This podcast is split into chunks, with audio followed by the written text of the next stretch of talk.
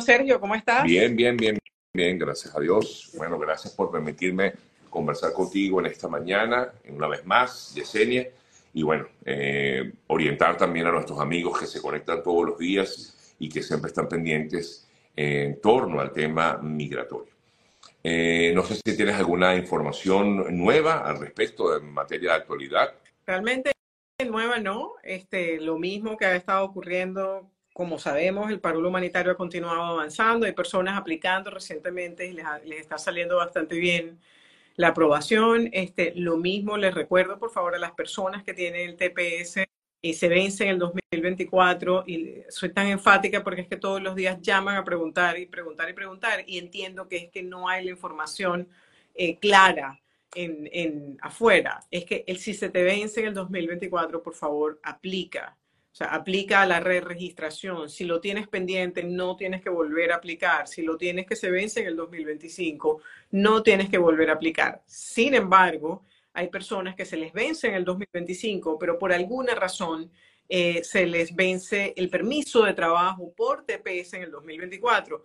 No pongan en riesgo su, su, perdón, su permiso de trabajo, su licencia de conducir, su empleo por no aplicar o por, por sencillamente eh, pensar que no se tienen que reinscribir. El permiso de trabajo es independiente a la, al TPS como tal. El permiso de trabajo es un beneficio del TPS, pero tiene una, una fecha de expiración. Entonces, siempre revisen su permiso de trabajo y si se les va a vencer, por favor, hagan la renovación para que no tengan ningún tipo de problemas con el tema. Al igual que hay personas que dicen, bueno, pero es que con el TPS me renovaron la licencia de conducir. Esto no es así en todos los estados ni es así en todas las oficinas, porque a veces las oficinas de licencia de conducir tienden a ser eh, muy discrepantes en relación a los requisitos de una, vas a una y te dicen que no, y vas a la que queda 10 cuadras más abajo y te dicen que sí, con los mismos requisitos. Entonces es importante que las personas, para que no tengan problema con la licencia de conducir, vayan a la oficina de licencia, le enseñen lo que tienen, o que hagan la cita,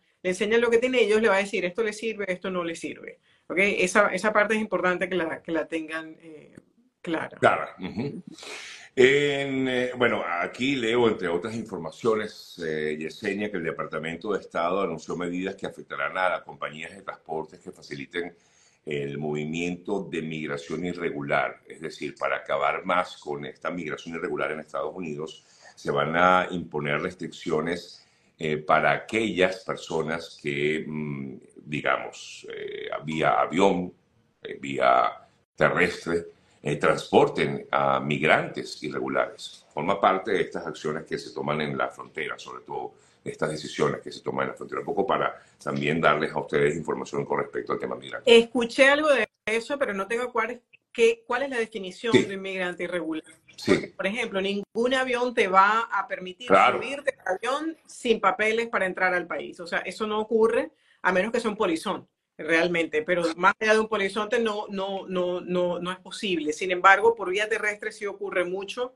Este, y bueno, definitivamente creo que el transitar o el tratar de entrar a personas que tú sabes que no tienen los documentos correctos ni nada de eso, creo que, bueno, yo estaría de acuerdo con que haya algún tipo de sanción, porque definitivamente eso es un tráfico ilegal humano, ¿no? En estos días leía justamente en las noticias de que el, el, tema este de, venderle a la gente que quiere entrar al país es uno de los negocios más lucrativos criminales que hay fuera del país, después obviamente de todo lo del narcotráfico y todo esto, este, y es bastante preocupante, porque justamente eh, hablaba yo con una persona el día martes y me contaba de unos familiares que salieron de Colombia, parece que por San Andrés o algo así, este, salieron de Colombia para acá, supuestamente iban a ir a México y qué sé yo, todo lo que le ofrecieron.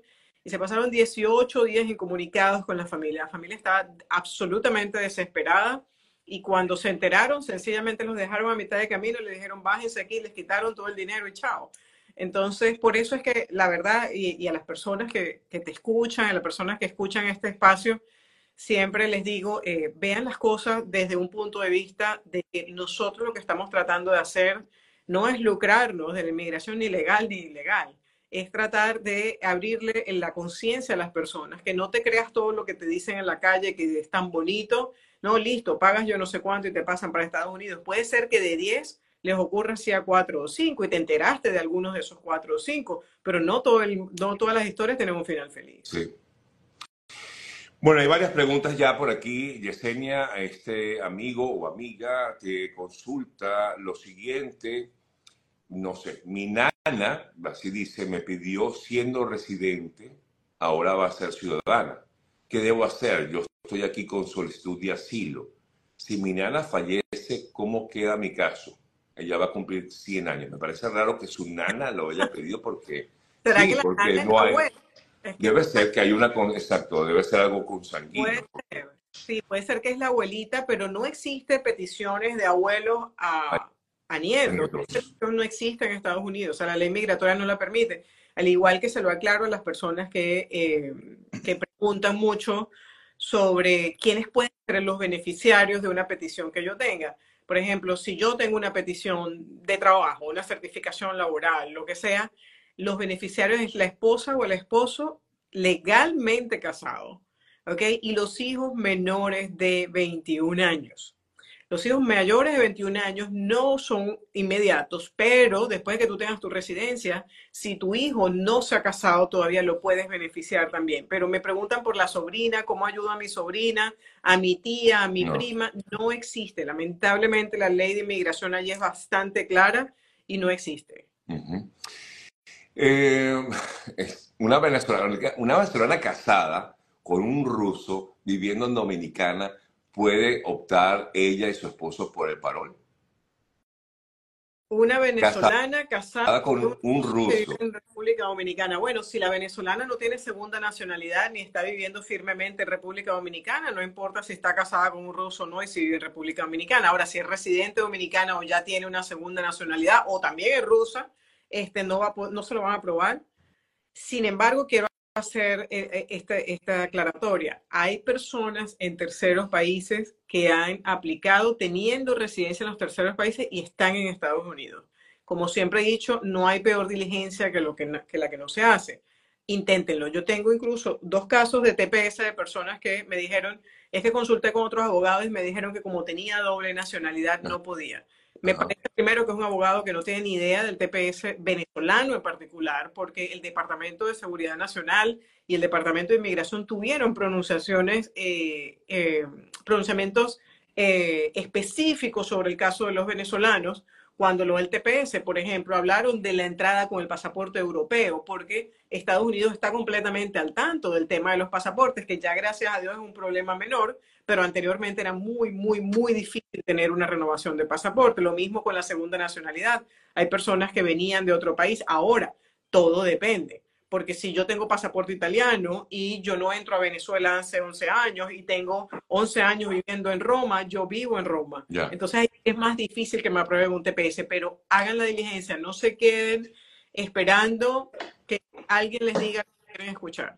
Bueno, por ejemplo, que alguien comenta, estoy con mi familia con visa definitiva en Chile. Estos, ¿Ellos pueden optar por el parol? Con Entiendo que es difícil. Como residencia, ¿no? Podrían, podrían optar por el parol porque no tienen la nacionalidad chilena, pero puede, es como un 50-50, puede ser que, le, que les aprueben, puede ser que no. Recuerden una cosa, inmigración en todo tipo de casos tiene discrecionalidad. De hecho, que si uno lee la ley, sobre todo en estas, por ejemplo, en las visas que, que yo me dedico más, que son las de interés nacional y habilidades extraordinarias, sobre todo el interés nacional, hay una parte de la ley que dice el USCIS a su discreción puede evaluar esto y esto. Entonces, ahí es una carta verde que se les da, pero también una carta verde para que su discreción te apruebe.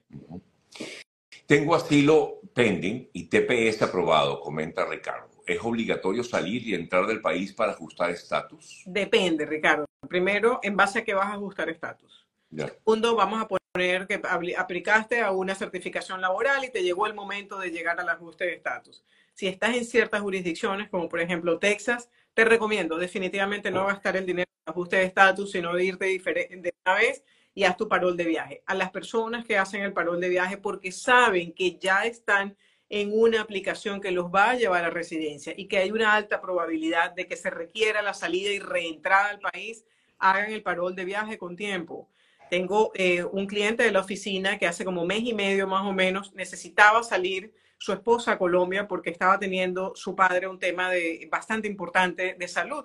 Y él me consultó y yo le dije, no creo que inmigración le vaya a aprobar el parol de viaje. Me dijo, bueno, nosotros lo vamos a intentar, sí o sí. Me pareció fantástico, lo intentaron. Fueron con el informe de que el señor estaba muy grave en Colombia y además no se lo dieron. No sé. Entonces, porque es el de emergencia. El de emergencia es algo así como de verdad demasiado crítico, pero una enfermedad de un familiar para ellos no es un peso suficiente. Para uno sí, porque a uno es el que le duele, pero para ellos, Claro, no. Entonces, háganlo con tiempo. No esperen al último momento para salir corriendo, porque señores, más vale pájaro en mano que sin volando. Consultan, ¿cuándo, ¿qué pasaría cuando se, qué pasa cuando se me vence el parol?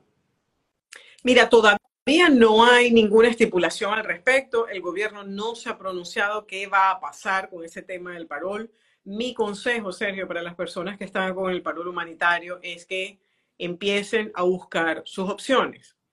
Empiecen a buscar sus opciones. Ayer tuve una cita aquí en la oficina con, un, con una persona que está con el parol humanitario y se le vence el parol, creo que es en enero del año que viene, y él está buscando opciones. Yo le dije por favor, las personas que están con parol, que estaban aquí antes del 31 de julio del 2023, que fue una super bondad definitivamente del gobierno haber extendido el TPS hasta esa fecha, apliquen al TPS, por favor. No sé qué es que tengo el parol humanitario.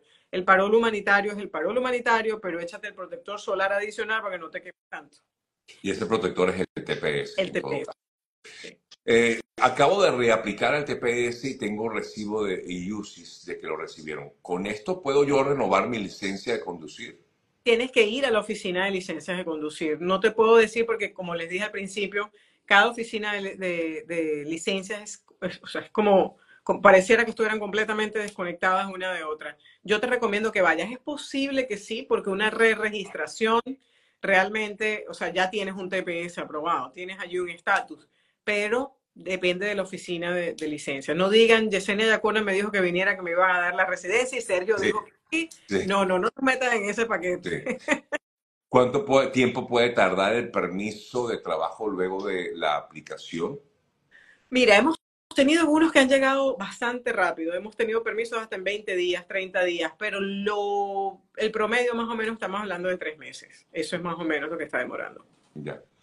Eh, me preguntan por tu correo para enviar el currículum. Se lo recordamos. Es currículum Currículum, arroba. De todas maneras, en mi página, en mi, en mi de Instagram está, eh, está el, el- el correo electrónico completo. Pero antes de que lo manden, antes de que el currículum, por favor. Que tenga todos los logros, las fechas, todo lo que estudiaste, todos los certificados, todo. No importa si te demoras tres días en mandármelo, una semana en mandármelo. Aquí no, nadie te está poniendo una presión, pero hazlo, pero hazlo bien. Mándamelo bien, porque si no, tristemente eh, voy a tener que desecharlo, porque no quiero hacerte perder el tiempo. ¿Se tiene que sacarle el permiso de trabajo a un menor de 13 años de edad? Ok, eso es una buena pregunta porque hay gente que dice, bueno, pero es que mi hijo no va a trabajar, está pequeño, pero el seguro social no, generalmente no emite el número de seguro social, la oficina de seguro social, si no tienes un permiso para trabajar. Es una cosa muy loca. Entonces, cuando aplicas al permiso de trabajo, haces clic y colocas que quieres que te hagan, un, que te aprueben un seguro social para tu hijo, que además lo vas a necesitar para la escuela, lo vas a necesitar para el seguro médico, o sea, para muchas cosas, para, para hacer la, la declaración de impuestos como un dependiente tuyo, vas a necesitar ese seguro social. Entonces, por lo menos el primer permiso de trabajo sí, para que te emitan ese seguro social. Ya más adelante tú decidirás si, si quieres mantenerlo como una identificación para tu hijo o no.